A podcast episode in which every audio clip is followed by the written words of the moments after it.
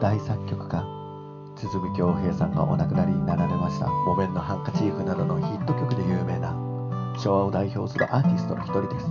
僕にとっても母が斎藤由貴の「卒業」という曲に見せられてよく口ずさんでいました。あなたをもっと知りたくて調べてみました。印税で言えばあの小室哲哉さんを抜き日本一で年収推定3億以上奥さんは1人で息子は1人おそらく彼は左利きサザエさんのオープニングも堤恭平さん。そして彼は月40曲も作曲されていたそうです。まさに魔人のことしデカメロン伝説。1971年から10年にわたって作曲が別レコード売上ナンバーワンのついてる乗ってる作曲家。親しみやすいメロディーラインは誰からも愛されるヒ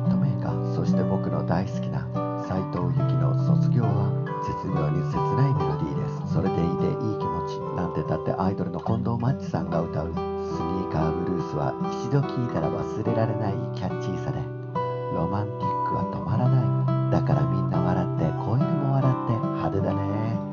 派手もいいけどアニュイな曲調はギンギラギンにさりげない。裏方好きの控えめな性格だったそうです。堤恭平さん本当にお世話になりました。堤さんあなたがいたから僕がいた。私は忘れない。あなたが一番やろう。惚れたぜ乾杯。